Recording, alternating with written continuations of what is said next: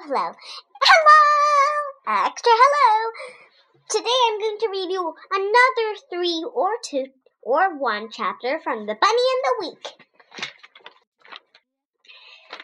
Chapter, oh me, wait, chapter three, fencing. Do you know fencing? It is a very graceful and gentleman sword fighting.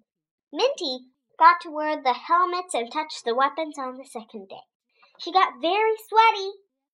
I'm hot. So since Minty only went to class two days, she doesn't know much, but you could teach her. Hi, I am confused. Just say to her that 1. Fencing is a kind of sword fighting. 2. Fencing has three types of swords. Fencing has helmets. Don't worry, just read the answers. Activities. Activity. Good, not, but not awesome. Be awesome to you. A fencing sword.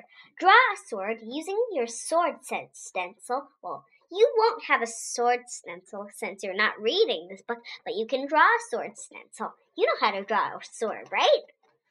Two, try to cut open the middle by folding. Now, now you have a sword. Yay! Fencing trivia. What is the best footwork? Two, how do you spell fencing? Fencing. Memorize. Okay. Now this is Minty's or my drink from Mike record record. Monday, cream soda. Tuesday, juice box. Wednesday, lemonade. Thursday, juice box. Friday, iced tea. On the last day, Friday, we did a lot of fencing and only one game, octopus. I went I want to remember Yali, Mr. Platypus, Nick, and Alvin. Who do you want to remember?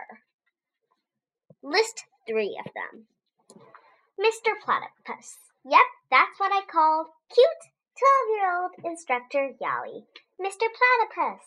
He says he's an alien, monster, fencer, fencer, boy, platypus. Platypus is much better, I think. Don't you? During the week, I had fun. Did you? No! Don't say goodbye yet. This book is not finished. Okay. And that's what I'm going to read you to today. And enjoy it. And read it again and again and again and again. I hope you love it.